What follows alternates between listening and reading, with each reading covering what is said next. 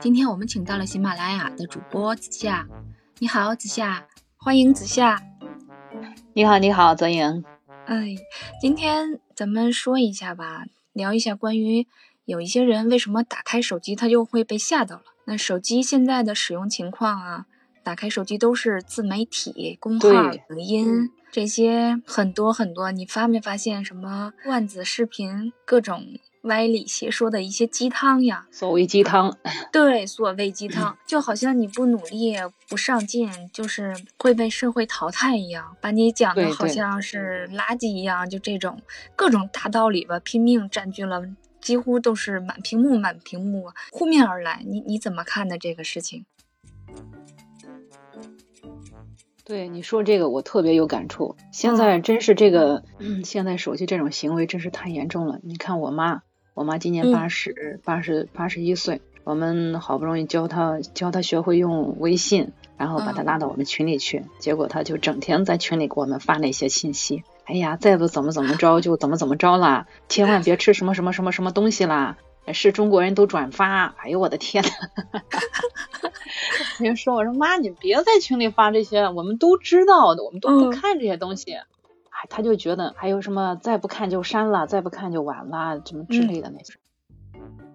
我感觉这些贩卖焦虑的人，基本都是就是为了名，都是为了名和利。也可能是这个现现现在这个信息啊，它碎片化，它太多了。嗯嗯，而且呢，还是工作和生活的时间占比多一些呢。我们的空闲时间呢，只要打开手机，基本都是这种情况，蹦出来的这些新闻呀，这些信息呀，基本上都是一些负面的。嗯，对对对对，很多很多。对现在的年轻人啊，打工人啊，甚至是老年人、中年人，对吧？焦虑不安，其实就是无论是工作压力也好，经济压力也好，从各个方面都让人感觉到，嗯，很压抑。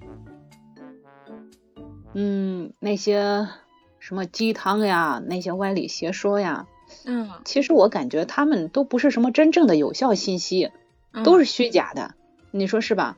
其实说白了，他们都是为了卖货呀、带货的这种比较多，是吧？对，嗯，就让你感觉到你焦虑以后，好像你就花钱购买，好像你才能解决掉你这个 你这种焦虑。对对，嗯呃，你别人都在努力，你不努力，这种恶性循环，你就会怎么样啊？对，让你产生一种挫败感，嗯，让你感觉到失败。对，对，就是可不可以理解成这个词啊？一个词就是贩卖焦虑。就把平时大家生活中最常见的一些事情给放大，把它弄得特别焦虑，利用现在年轻人也好，老人也好，或者中年人、打工人也好，大家心里的这种不安全的心理，歪曲事实，生活的日常烦恼说的 就像恐怖片一样吧。本来是正常的事情，让他们就是抓住这一点啊，就不停的放大、夸张，然后进行带货呀、买东西啊，只要你花钱了，就能变，就能改变。嗯，对对，可以这么说。他贩卖焦虑，其实只是为了他自己的目的，只是他的一个前奏。他主要就是通过大家的引起的这种焦虑心来销售他自己。说穿了，还是名与利吧。嗯，还有流量啊，什么好多都是让男人应该怎么做，女人怎么做，老人怎么做，或者是对让孩子怎么做，全程都在指挥别人。就是你感觉到你的人生完全是被别人掌控了。对，各种各方面的鸡汤，对这种。嗯。其实我们说到这个事情的话，那说到点子上，他有好多一个月坚持这几个动作，十分钟立马就会瘦，或者你做做这个动作怎么样怎么样，或者是你听我的准没错，你就可以。对对，他就是好像要掌控你的思想、你的思维，让一切就是跟着他的这个他的这个理论来。好像有，可是他有些话说的，他还是很很压压这个人们的这个心力，感觉好像有一个。监控摄像头一样，它是我感觉也是抓住人性的弱点，也是经过一番研究的。对，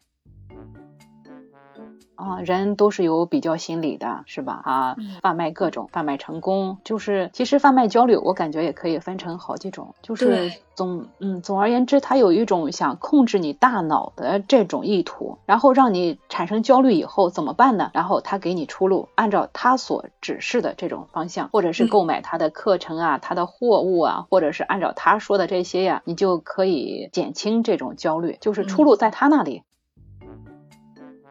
这些话好像就是纠缠着你，让人更焦虑。不行了，就不够努力，不够上进，好像就和社会脱节了一样。对，很多的这些话术啊、套路啊，就就让人感觉真的很抓住人性的这个弱点去进行怎么说忽悠吧？对他，我感觉就是。还是对我们的思想，你想，当我们感到焦虑的时候，我们会非常难受。这种焦虑感，我感觉都控制我们整个思想。那个时候就会好像你整个人就魔怔了一般，你就会想，我用什么办法来解决呢？那来缓解呢？然后你好像在迷茫之中。他会告诉你，哎，怎么样，怎么样，买我东西啊，来跟我学习啊，怎么着？然后你这个自身就在这个时候，我我感觉你是特别容易被他所引导的，就是一种洗脑的效果，可以说，对对对，就会非常激动，就觉得好像分分钟就能够解决很多很多的实际问题。对，还是要保持自己心理的独立和强大，我感觉是，嗯。对，我觉得人在焦虑、恐怖的状态下，就是冷静的成分会减少，就是冲动的成分，冲动的那一边会提高。对，就很容易，对，很容易被别人影响，很容易接受别人灌输的那些。即使如果你在冷静的时候会会思考，嗯，他对或是不对，但是你在那种处于那种焦虑的状态之下，很容易接受别人给你灌输的理念。对，而不是说按照自我意志，这时候自我意志就会很薄弱。对，一般我们渴望，我们感到焦虑的时候，都会是渴望成功的，或者是对自身有很多不满的。在这种情况之下，就是自己的这种心理弱点，好像就被对方啊无限的放大啊，就。特别容易就把对方当成一个救世主，被牵着线。对对对，我们生活里面是不是被这些负面的信息，或者说是手机改变了行为模式？这个时候还是要强大我们自己的内心，我感觉自己。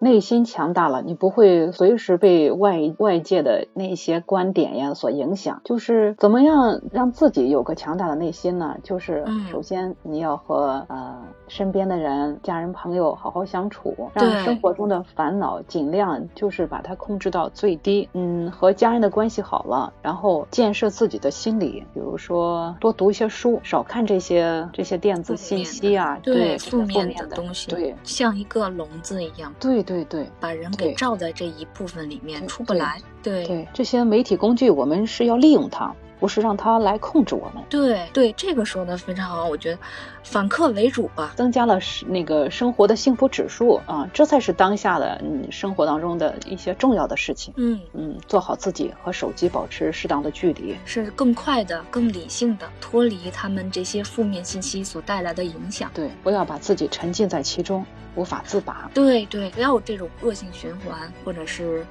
这种被他们这些什么自律啊，一些看起来很正能量的东西，但其实是这种洗脑 向的所影响，非常重要。嗯嗯嗯，还是需要有自己的思考力。对，好的，非常感谢子夏的分享。对于这个主题，你是怎么看的呢？当你打开手机的时候，你是不是也觉得很焦虑呢？欢迎评论留言。特殊的五二零，我们下期再见。每周五的下午两点零分，等着你哦。